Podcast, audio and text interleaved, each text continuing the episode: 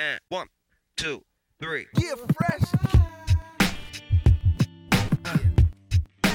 Yeah.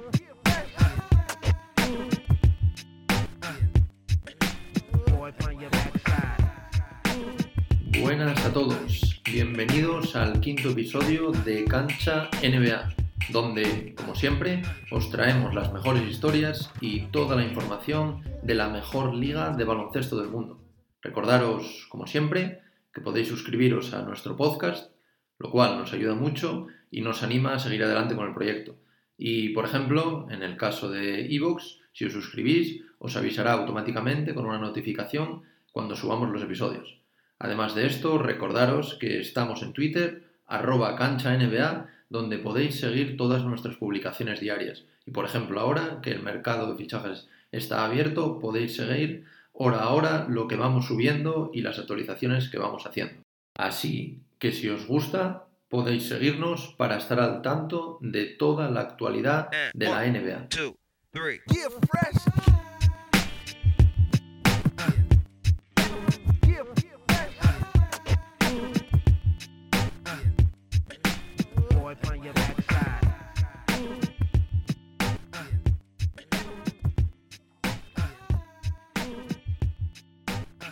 Ya habréis visto en el título del podcast y como ya os hemos venido anunciando las pasadas semanas, este quinto y nuevo episodio de nuestro podcast será alrededor del tema del draft.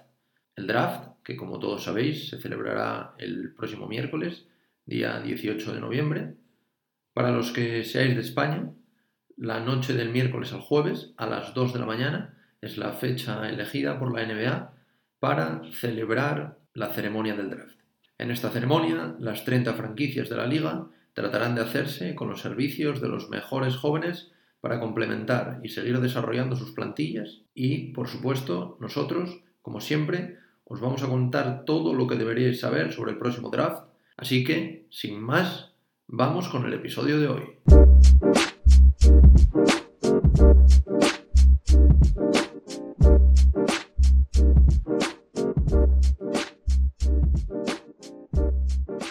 Última semana se ha hecho oficial la fecha del inicio de la liga, como ya os comentamos en el pasado podcast, y de la próxima ceremonia del draft de 2020.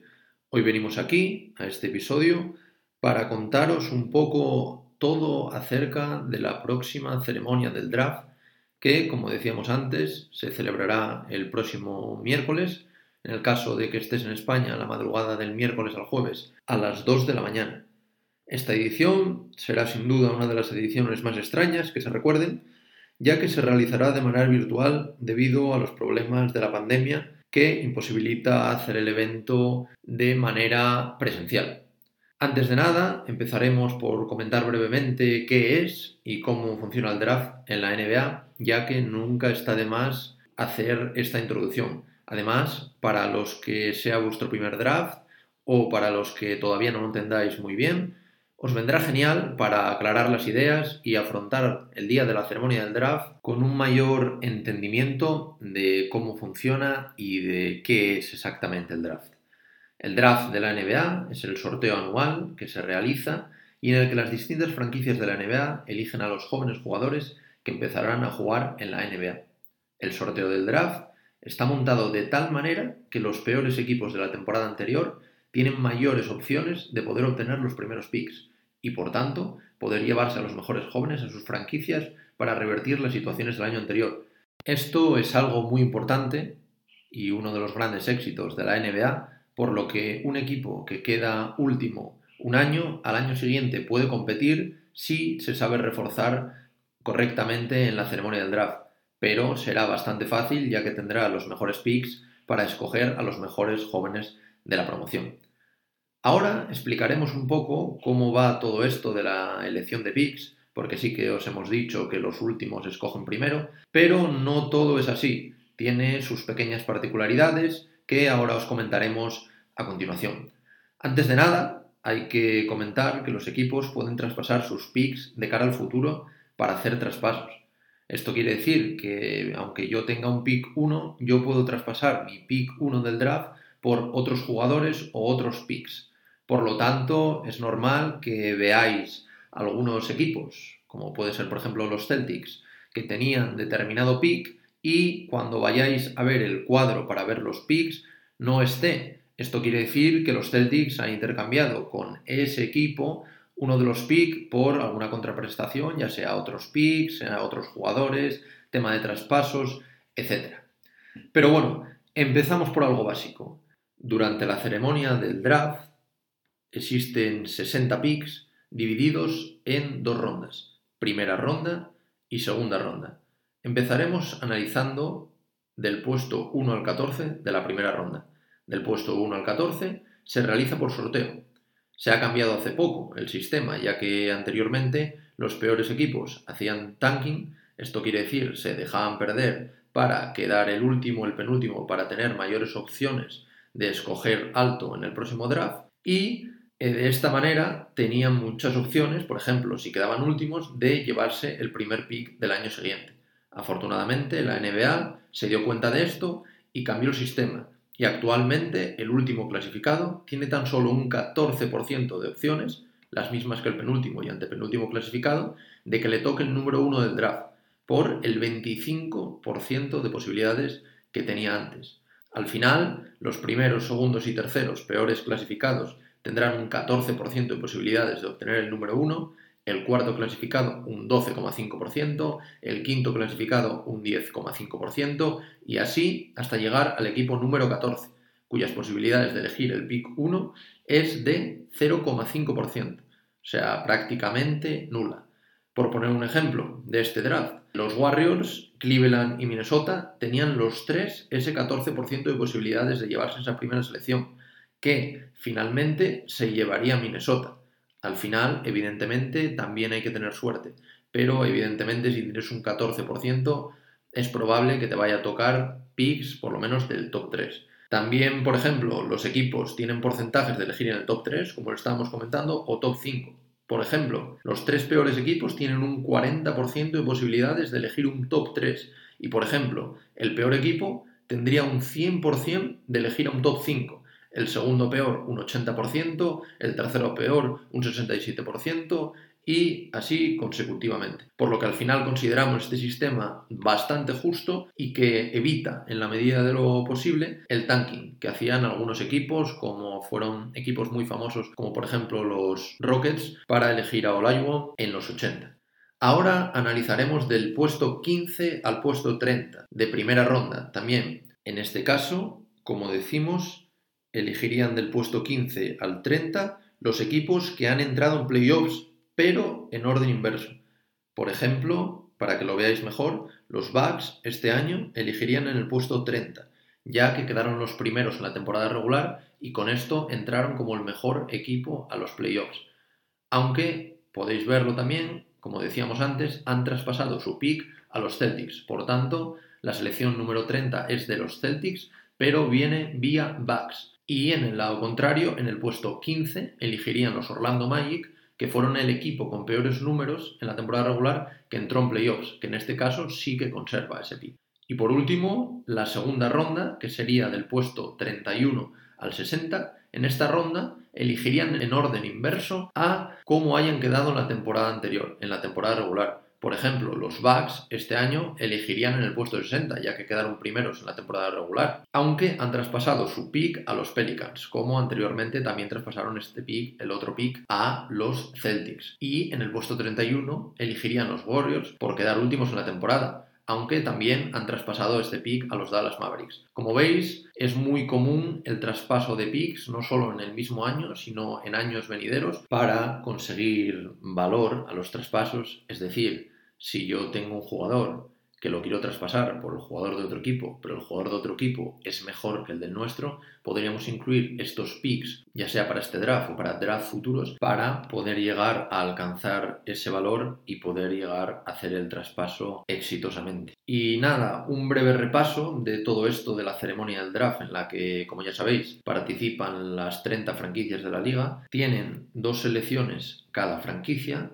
una en primera ronda y otra en segunda ronda. Por lo tanto, al final cada franquicia tiene la opción de, como decíamos, una selección entre las 30 primeras selecciones y otra selección entre las últimas 30 selecciones, de las 60 elecciones que hay en cada ceremonia del draft. Es interesante saber también que los jugadores pueden presentarse a partir de los 19 años, año en el que los van a cumplir, o bien son automáticamente elegibles una vez que cumplan los 22 años, como por ejemplo, o bueno, el año que lo van a cumplir, como por ejemplo el caso de Obi Topping, que luego veremos quién es y hablaremos más en profundidad sobre este jugador que es muy interesante. En cuanto a las elecciones que tiene cada equipo, os comentaremos las 10 primeras, que al final son un poco las que más suelen interesar a la gente y donde está el top 10 del próximo draft. En primer lugar, seleccionarán los Timberwolves, en segundo lugar, los Warriors, en tercer lugar, los Hornets,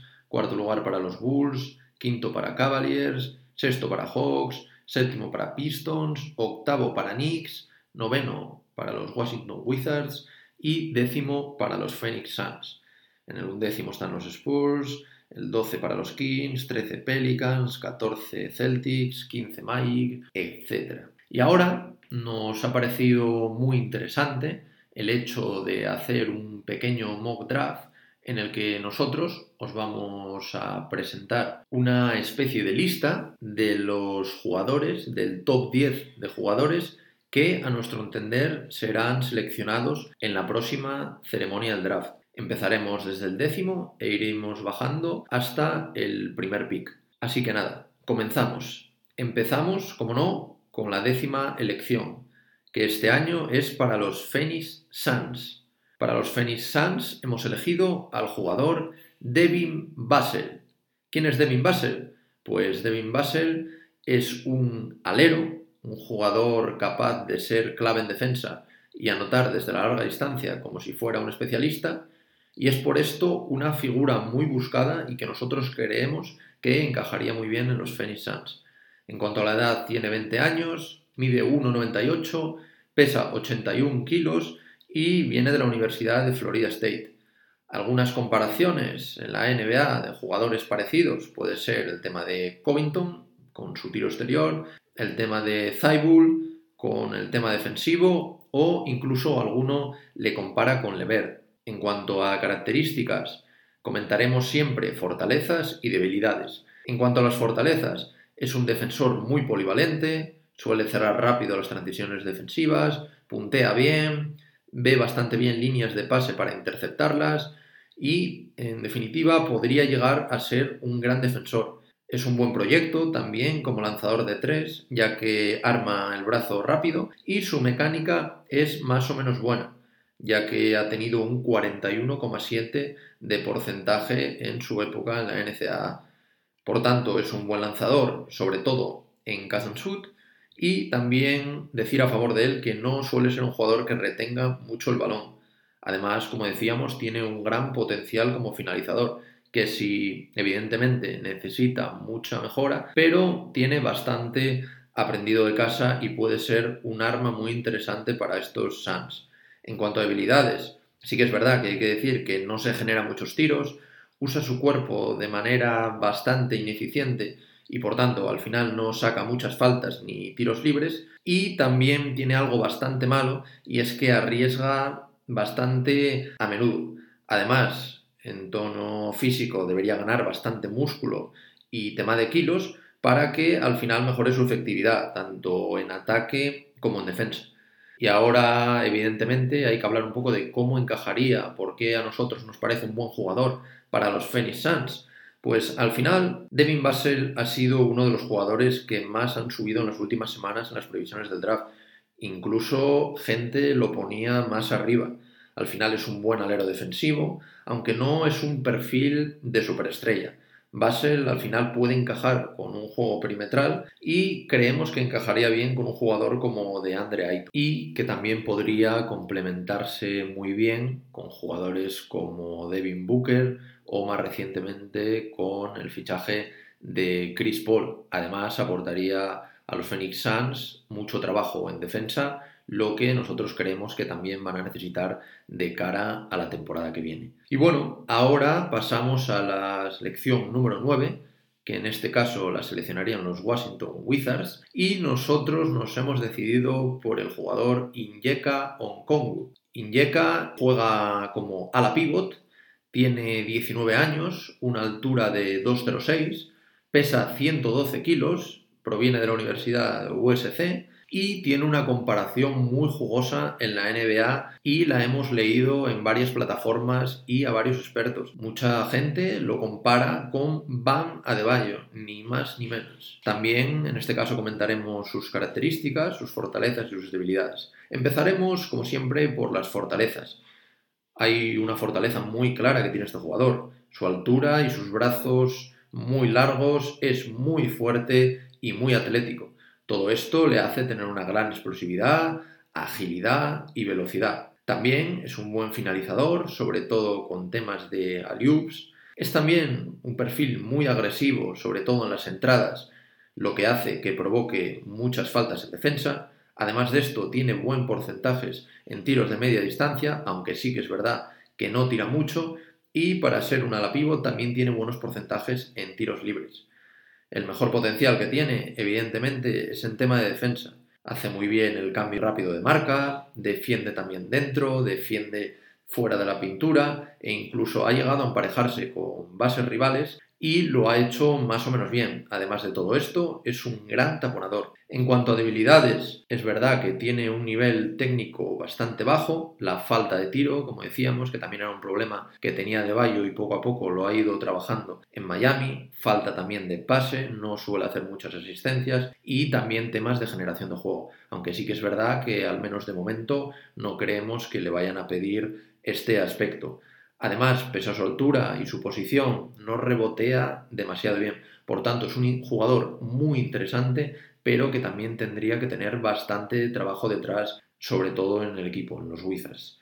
En cuanto al encaje en este equipo, al final Okongu proporciona profundidad en una posición de necesidad que actualmente tienen los Washington Wizards. Los Wizards al final tienen que mejorar su rebote, que estuvo entre los peores de la liga la temporada pasada y sí que es verdad que Okungu de primeras no es un gran reboteador, pero sí que tiene mucho margen de mejora y podría ayudar a su nuevo equipo. Y al final también los Wizards necesitan desesperadamente ayuda en defensa. Defensivamente parece hecho a medida para el rumbo de la liga en su posición. Ofensivamente puede llevar algo de tiempo, como decíamos, ya que no tiene un tiro exterior desarrollado pero definitivamente tiene algunas habilidades en el aro y en el rango medio y también lo que decíamos, no se le pedirá que haga mucho en los Wizards, porque ya tienen a John Wall y a Bradley Bill llevando el tema anotador, así que puede encajar muy bien. Okongo es al final también uno de los proyectos más interesantes de este draft, con una brecha amplia en términos de su proyección. Esto se debe a que está lejos de ser un talento ofensivo o alguien al que se proyecte como un all-star, en ese costado del campo, lo cual suele tener prioridad en el top 10. Sin embargo, nosotros hemos decidido meterlo debido a su versatilidad defensiva, ya que es enorme y encaja a la perfección con lo que se busca en un interno en la NBA hoy en día. Además, siendo capaz de defender tanto en el perímetro como en la pintura, es una pieza que puede ser de mucho valor de cara al futuro. Al final, si tantos expertos le comparan con un joven Vana de Bayo, algo bueno querrá decir de el proyecto. Y al final todo esto seguramente, bueno, bajo nuestro punto de vista, puede terminar de convencer a Washington que necesita reforzarse. Y al final, si no es Okongu, probablemente vayan a por un alero de estilo defensivo. Véase Williams, véase Basel, que hemos hablado de antes, o el caso de Bay. Y ahora pasamos al puesto número 8 en este draft, en el que seleccionarán los New York Knicks. Y desde nuestro punto de vista creemos que van a elegir a Tyrese Halliburton. Es un base de 19 años, de altura 1,96, bastante elevada para ser un base, y un peso bastante reducido, 79 kilos. Viene de Iowa State y la principal comparación que han hecho hasta ahora con un jugador de la NBA ha sido con Lonzo Ball, aunque no es que tenga todas las similitudes. En cuanto a las características, en cuanto a sus fortalezas, tiene un buen físico, con una gran altura y una gran extensión de brazos, tiene muy buena visión de juego, le gusta mucho repartir el juego, sobre todo a tiradores abiertos, y también meter el balón a los hombres altos, ya que con su altura es más, suele ser más alto que las marcas que lo cubren y suele meter mucho también el balón por encima de sus rivales buscando el juego interior. Sí que es verdad que no es un anotador destacado, pero tiene buenos porcentajes. Tuvo un 43% en tiros de 3 y tirando 5 por partido. Sí que al final tiene un buen potencial futuro, también en defensa debido a la altura y la versatilidad que tiene en su juego. En cuanto a debilidades, le falta producir más anotación, lo que decíamos antes, no es un anotador que te vaya a dar grandes números, o al menos de momento, y además tiene poca agresividad a la hora de atacar el aro, por tanto saca muy pocas faltas. Además, su mecánica de tiro deja bastante que desear. Es una buena selección, pero sí que es verdad que requerirá bastante trabajo en cuanto a mecánica y en cuanto a penetraciones para sacar faltas.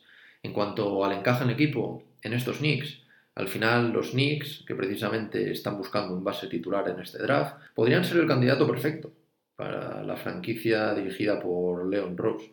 Halliburton al final sería una opción muy interesante los ayudaría de manera inmediata en defensa y también ofrece la posibilidad de poder jugar con o sin el balón en sus manos en ofensiva, que esto también es una de las fortalezas que tiene este jugador. Al final es un jugador ganador, es un jugador inteligente y con un buen rendimiento en el campo propio. Aunque Ball y Hayes llegan con algo más de renombre a este draft, no sería extraño que Halliburton termine siendo el mejor base de esta clase de 2020 del draft. Sí que algunos diréis que es un poco arriesgado, que Ball puede ser mucho mejor, pero a nosotros es un jugador que nos gustaría ver, estaría bien verlo en los Knicks, que tenga minutos, que se desarrolle y veremos si al final desarrolla esta faceta anotadora porque podría ser un muy buen jugador de baloncesto, un muy buen base de cara a los próximos años.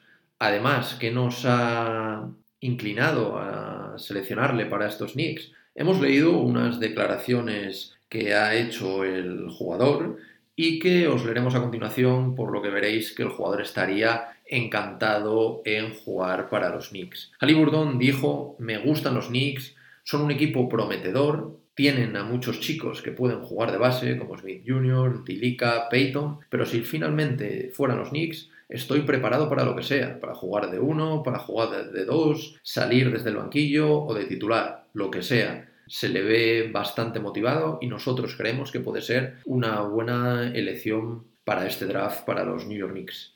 Ahora vamos con la elección número 7, que en este caso es para los Detroit Pistons, y nosotros pensamos que van a escoger otro base, a Killian Hayes, un base de 19 años, 1,98 de altura, 97 kilos. La última temporada estuvo en el ULM, un equipo de la liga alemana, y en la comparación que hacen los expertos con otros jugadores de la NBA, se le ha comparado con Dragic o con D'Angelo Russell. Al final, en cuanto a sus características, vemos bastantes fortalezas, ya que tiene una muy buena estatura y una gran extensión de brazos, que al final le dan ventaja frente a bases rivales, también se siente bastante cómodo con el balón en las manos, sabe crearse su propio tiro, pero también pasar el balón. Crea juego para sus compañeros y al final también, lo que le diferencia un poco también de Halliburton, es un buen finalizador. Tiene recursos estéticos como el step back para desprenderse de su marca y es un jugador bastante vistoso de ver jugando. Tiene un buen porcentaje en tiros libres, un 88%, un aceptable tiro de media distancia y aparte de todo esto es un buen robador en defensa y defiende bastante bien aprovechándose de su gran estatura. En cuanto a las debilidades, es un base que es poco explosivo y su salto es bastante deficiente. Es un bastante mal tirador de triples, aunque sí que es verdad que ha mejorado en estos últimos años y ha pasado de un 18 a un 29%, intentando 5 por partido, más o menos de media. Y al final también una cosa que le critica mucho y también le puede hacer bajar puestos es que suele tener también bastantes pérdidas de balón. En el apartado reboteador, la verdad es que no aporta mucho, a pesar de su gran estatura.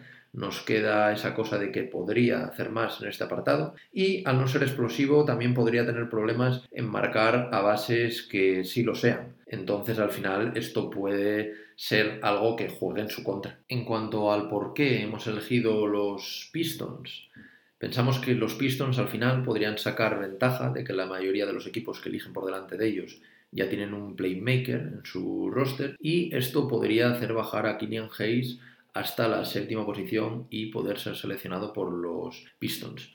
El francés, desde nuestro punto de vista, sería todo un robo a esta altura del draft, ya que es uno de los proyectos más completos e interesantes de esta clase de 2020. Sí que es verdad que no tiene el renombre de los Wisman, Edward o Ball, pero para nosotros sin duda es uno de los más interesantes de este draft. En Detroit encontraría un equipo dispuesto prácticamente a darle las llaves de la ofensiva y esto es algo que Hayes necesita para ser efectivo. Así que nosotros no tenemos duda. Si está disponible en esta séptima posición, los Pistons no deberían dejar pasar a un jugador como él. Y ahora pasamos a el pick número 6, a la sexta selección de este draft, que como ya sabéis está en posesión de los Atlanta Hawks aunque aquí es interesante que puede haber una posibilidad de traspaso con los Spurs por un pick 11 y de Rosen, aunque de momento nosotros lo hemos hecho pensando en que Atlanta Hawks selecciona a el siguiente jugador. En este caso, nosotros hemos elegido a Isaac Okoro. ¿Quién es Isaac? Es un alero de 19 años, 1,98 de altura, 102 kilos, ha estado en la Universidad de Auburn y la comparación que se le hace en la NBA es con André Iguodala. Es un jugador que a nosotros nos gusta mucho, de perfil defensivo, y que los Spurs dicen que están dispuestos a mover cielo y mar para conseguirlo. En cuanto a sus fortalezas, es un gran defensor individual, probablemente el mejor defensor individual de esta camada del draft. Tiene un muy buen físico, una muy buena velocidad lateral, que al final todo esto le hace ser un gran defensor, sobre todo en situaciones de aclarado. Ofensivamente, corta muy bien a canasta, aunque es algo básico en cuanto a los recursos, utilizados sobre todo para finalizar en canasta.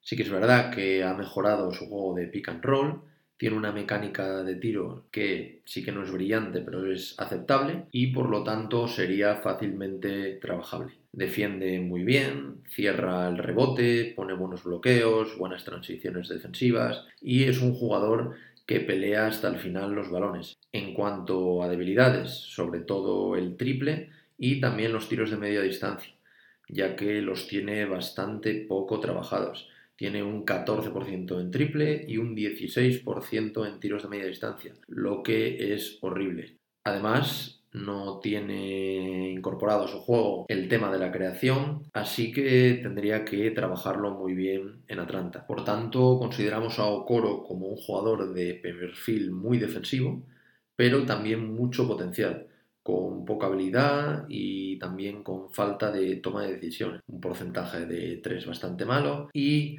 le gusta más jugar sin balón que con balón. Pero todo esto se podría trabajar y convertirse en un muy buen jugador de cara a los próximos años. ¿Por qué lo hemos seleccionado para los Atlanta Hawks? Al final los Hawks necesitan defensa y reforzar también la posición de alero. Y Okoro aparece al final como la mejor opción. Es un prodigio en términos físicos y atléticos, capaz de ser determinante en el campo propio y con un potencial interesante como pasador, aunque, como decimos, todavía no lo ha desarrollado. Al final, si desarrolla su tiro exterior, podría terminar transformándose en uno de los jugadores más productivos de esta clase. Las comparaciones con Iguodala, como decíamos, saltan bastante a la vista. También hemos leído una que nos ha parecido hablar demasiado, sí que es verdad, pero es bastante interesante, en la que decían por qué los Spurs tienen tanto interés en este jugador. Y es porque, según ellos, se podría convertir en una especie, una especie, no, no vamos a decir en lo mismo, pero una especie de Kawhi Leonard. Para nosotros es mucho hablar, evidentemente, pero normalmente cuando los Spurs tienen tanto interés en seleccionar a un jugador, ese jugador suele dar sus frutos. Así que estaremos muy atentos a si lo traspasa finalmente a Atlanta o si se lo quedan y cómo es su evolución en la liga. En la quinta selección de este draft seleccionarán los Cleveland Cavaliers y si fuésemos nosotros escogeríamos a Obi Toppin. Es un ala pivot de 22 años, 2,06 de altura, 99 kilos, procedente de la Universidad de Dayton y cuya comparación NBA nos ha sorprendido ya que hemos leído en varias fuentes que su principal comparación es con Studemeyer. En cuanto a fortalezas, este jugador es un atleta de élite y tiene unas condiciones espectaculares para la posición de ala pivot. Es un buen finalizador, sobre todo cerca del aro, con mates y hoops impresionantes. Si no lo habéis visto, tenéis que ponerlo en sus vídeos. Es muy entretenido. Es también un buen triplero, aunque sí que es verdad que lanza pocos por partido. Suele lanzar de media unos 1,6, más o menos entre 1 y 2 por partido, pero en Dayton lanzó con un excelente 42%, eh, más o menos unos 43 de los 103 que intentó. Sí que es verdad que estos triples que lanzó solían ser triples abiertos, sin mucha oposición, así que habría que verle con jugadores encima que le exijan más. Además de todo esto, maneja bastante bien el pick and roll y el pick and pop, y también es bueno a nivel defensivo, debido a su combinación de físico, explosividad y velocidad. El bueno de Obi protege bien el aro, rebotea bien y también puede ser capaz de defender el perímetro.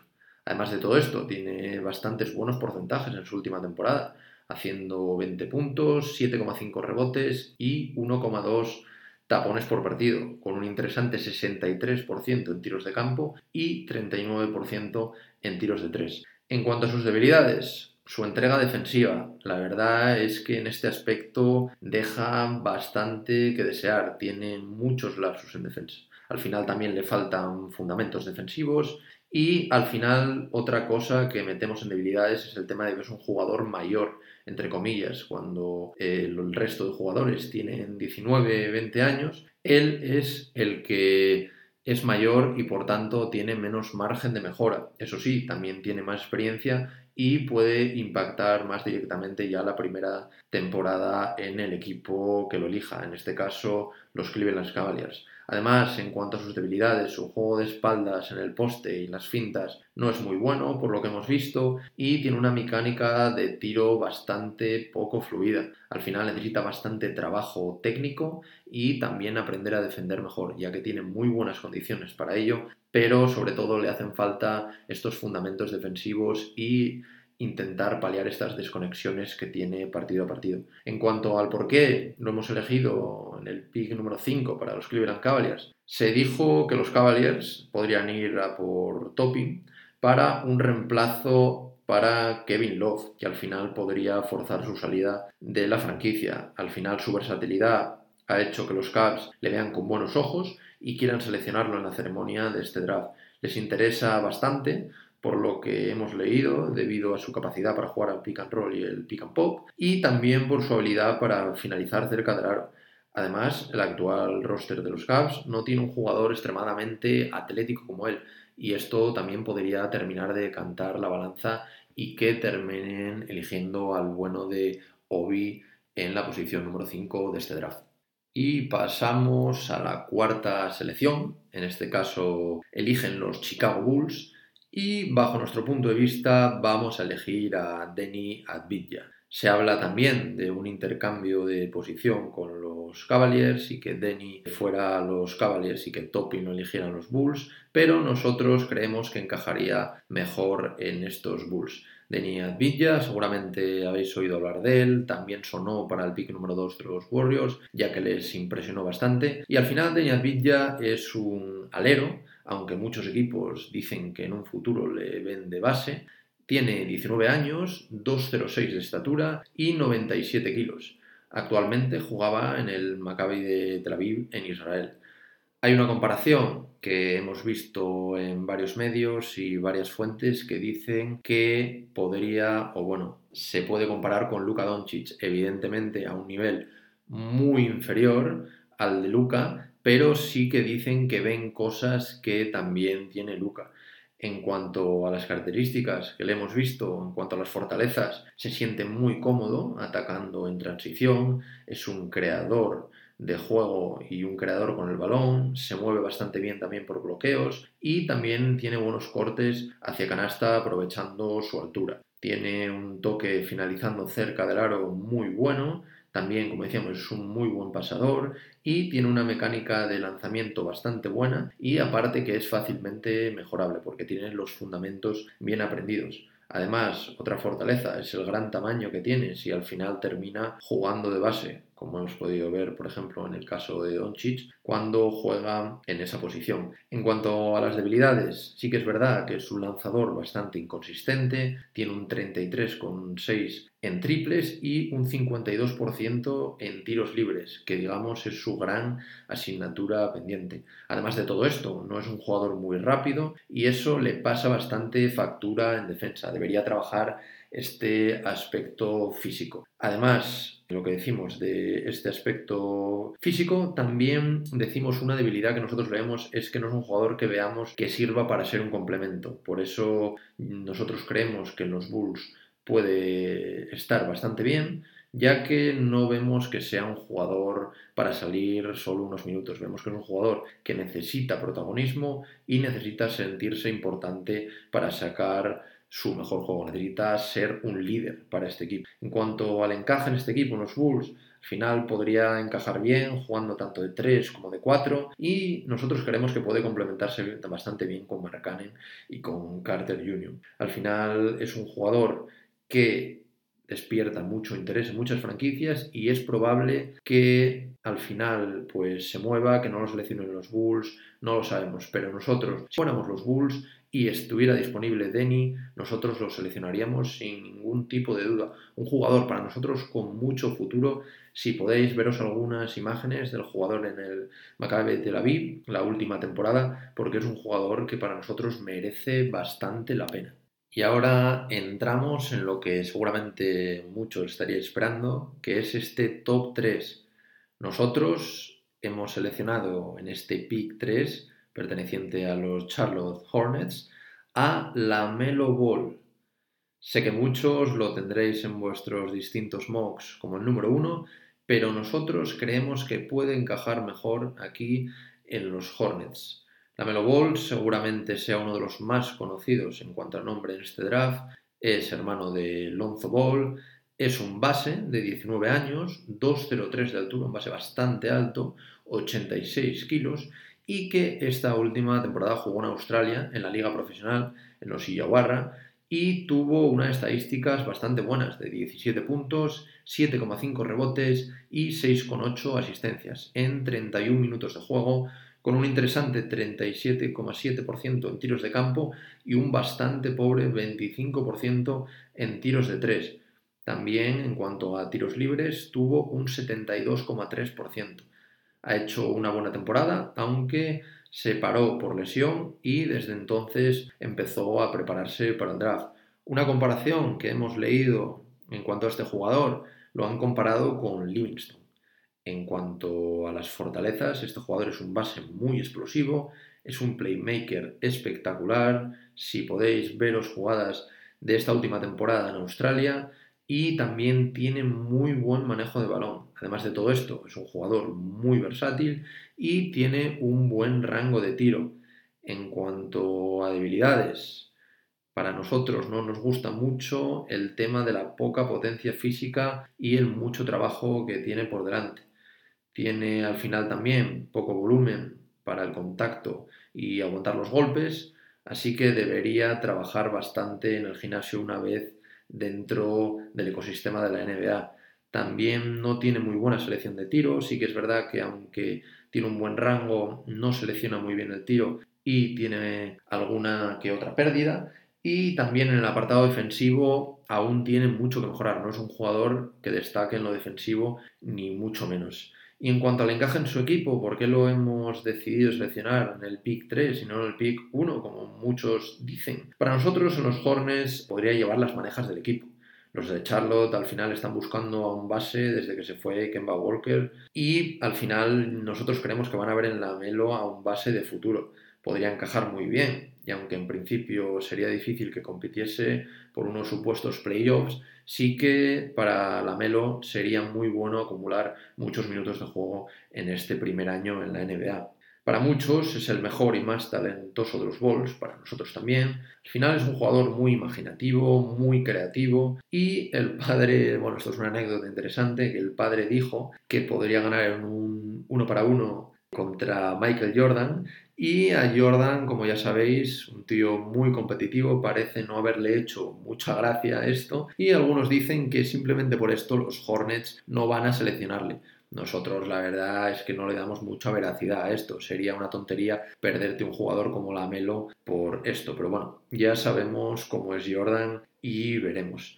Al final también la Melo es un potencial all-star y te va a traer highlights a la franquicia, que es una franquicia que necesita un poco esto, porque es una franquicia que necesita publicidad. Es una de las franquicias peor valoradas de la NBA, con peores asistencias, y traer a un jugador como él, un jugador vistoso, puede ser muy bueno para la franquicia. También eh, nos gustaría comentar que al final, hablando de un poco de incógnitas, ¿qué decir de Ball? Al final es un proyecto que más aguas divide en el draft, como decíamos, hay mucha gente que lo seleccionaría el primero, otras gentes que lo bajarían como nosotros hasta el pick número 3 y al final es que su techo probablemente es el más alto de todos los proyectos que hay aquí, debido al final a su combinación de condiciones atléticas, su altura, su creatividad, pero también al final es un jugador con claras señales de inmadurez, tanto dentro como fuera de la cancha.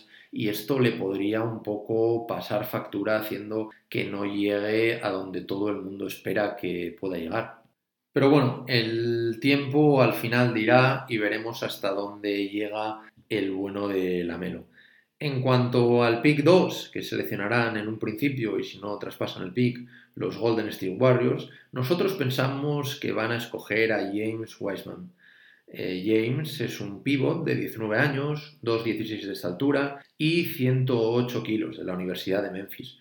Hay diversas comparaciones, le han comparado con Adebayo, con Whiteside, con DeAndre Jordan, múltiples comparaciones para el pivot que podría acabar en los Warriors. En cuanto a dato, que nos gustaría que supierais, por cuestiones legales, al final solo pudo disputar tres partidos con los Tigers en la NCAA y en estos partidos promedió 19,7 puntos, 10,7 rebotes y 3 tapones, con un impresionante 77% en tiros de campo y todo esto en tan solo 23 minutos. Sí que es verdad que lleva desde diciembre inactivo y preparándose para el draft. Y en cuanto a sus características, tiene bastantes fortalezas, o le hemos visto bastantes fortalezas, entre las que destaca la condición física y atlética que tiene, que son envidiables realmente para un pivot y además de todo esto es bastante ágil, bastante rápido y tiene una buena fluidez de movimientos.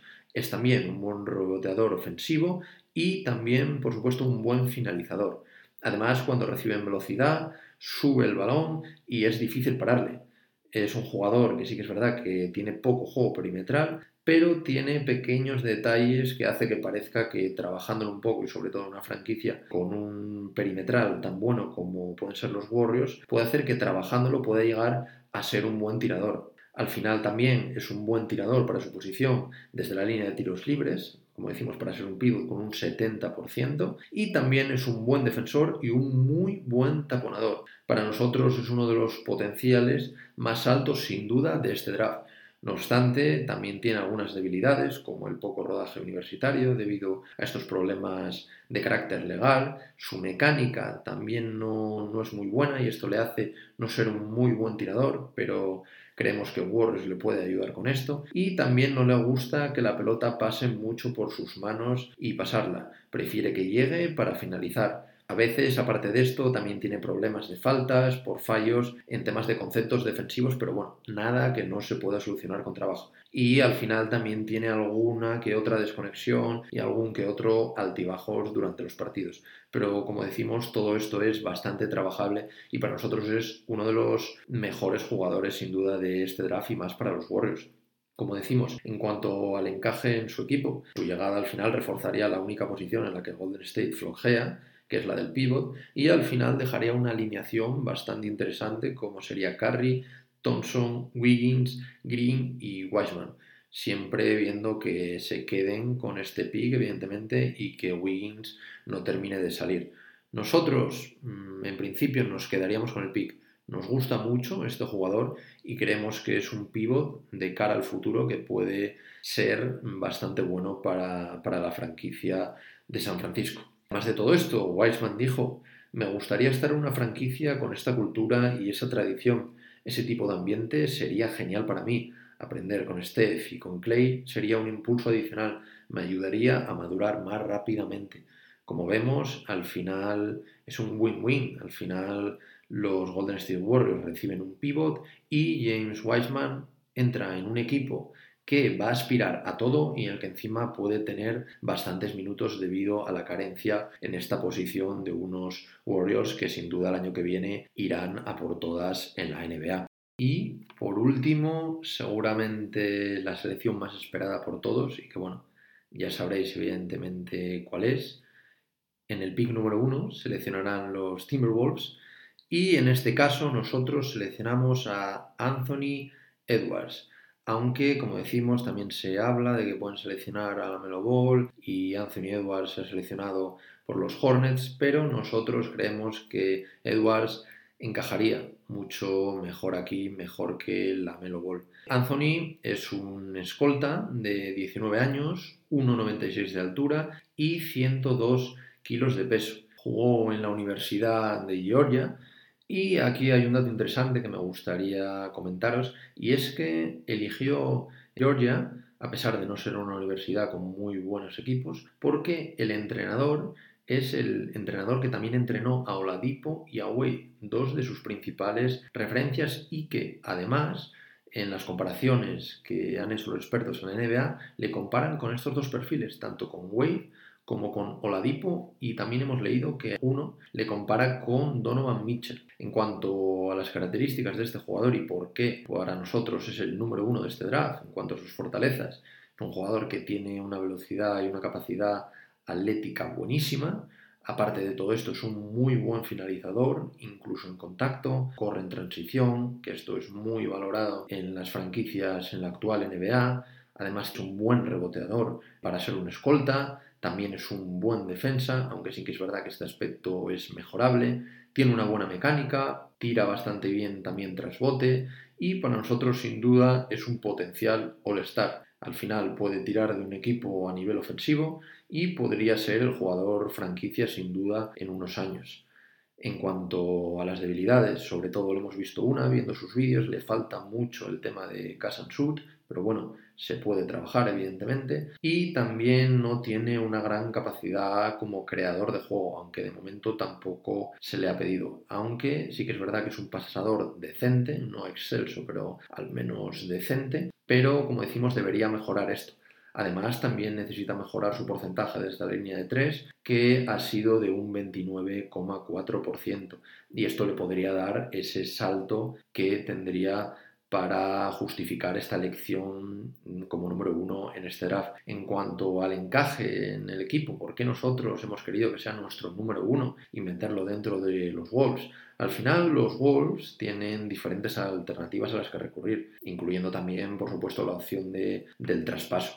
Sin embargo, nosotros creemos que se pueden quedar el pick y que para nosotros Edwards es el mayor candidato a ser seleccionado por ellos. Ya lo, al final lo era por talento natural, antes de conocerse el orden de selección, pero además a nosotros es que nos encaja a la perfección en Minnesota, porque es un equipo al que le falta un perimetral para acompañar tanto a Russell como a Towns y potencialmente el perimetral surgido de Georgia puede jugar con o también sin el balón en su poder.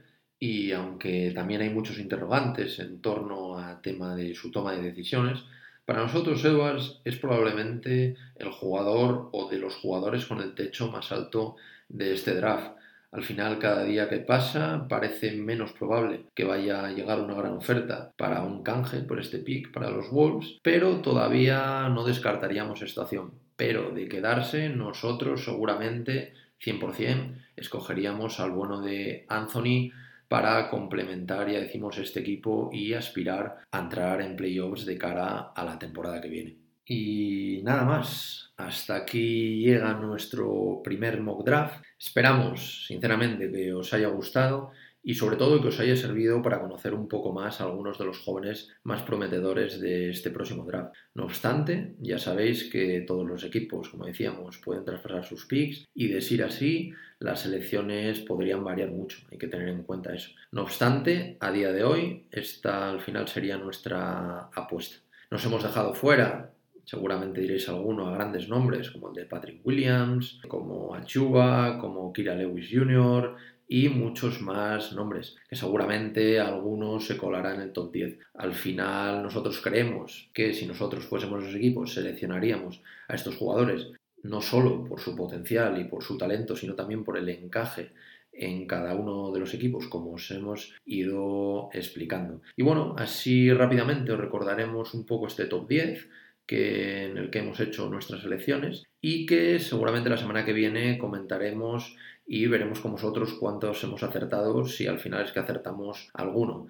Selección 1 para Wolves, Anthony Edwards. Selección 2, los Warriors elegirían a James Wiseman.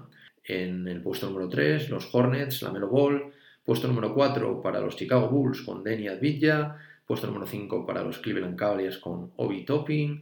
Puesto número 6, Atlanta Hawks con Isaac Okoro, 7 para Pistons con Killian Hayes, 8 para los Knicks con Tyrese Halliburton, 9 para los Wizards con Ikenya Okongu y por último, puesto número 10, Phoenix Suns con Devin Vassell. Y nada más, durante el episodio de hoy Hemos, como habéis escuchado, repasado todo sobre el draft, cómo funciona, qué equipos tienen los diferentes picks y sobre todo esta parte central de nuestro mock draft para presentaros un poco a estos jugadores que según nuestro criterio entrarán en el top 10. Recordaros también, como ya dijimos al principio del podcast, que la ceremonia del draft será la madrugada del miércoles al jueves a las 2 si estás en España. Y también comentaros que esta semana, seguramente jueves o viernes, subamos otro episodio del podcast hablando un poco de todo el tema de la agencia libre. Cuándo comienza, en qué consiste, quiénes son los mejores jugadores, qué equipos están interesados, etc. Y la semana que viene repasaremos seguramente, a principios de semana, lunes o martes, los primeros movimientos del mercado de fichajes ya que, como habréis visto, hay mucho, pero que mucho por comentar cuando apenas llevamos 24 horas con el mercado abierto. Los refuerzos de los Bucks, el tema de Chris Paul que se ha ido a Phoenix o los múltiples rumores como puede ser, por ejemplo, el más destacado como el de Harden, que podría unirse a los Nets de Irving y Durant de cara a la próxima temporada. Como veis, los equipos no pierden el tiempo y ya se están reforzando de cara a la próxima temporada, ya que seguramente sea una de las temporadas más competidas de los últimos tiempos en la NBA. Y también comentaros a raíz de esto, lo que os comentamos también al principio del podcast, que a través de nuestro Twitter os iremos informando de todo lo que pase durante la ceremonia del draft, la agencia libre y también el mercado de fichajes que ya estamos 24/7 informándoos de todos los movimientos que se dan en este mercado. Por si no lo recordáis, es arroba cancha NBA, podéis pasaros, echar un vistazo y si os gusta os agradeceríamos que nos siguierais, que esto al final nos anima para seguir con este proyecto. Y al final, por hoy nada más. Esperamos que os haya gustado el episodio de hoy y que sobre todo os haya servido para afrontar la ceremonia del draft de este año con algo más de conocimiento y soltura para que también la podráis disfrutar a tope. Seguramente estaremos en directo en nuestro Twitter comentando todo lo que pase a las 2 horas española durante la ceremonia de este draft, también por si os queréis pasar y comentarnos algo que podríamos charlar a través de Twitter un rato. Y eso es, nada más. Muchísimas gracias por seguir ahí semana tras semana, escuchándonos y nos vemos en pocos días, como dijimos, comentando la agencia libre, como siempre, en el podcast de Cancha NBA tu podcast de la mejor liga de baloncesto del mundo.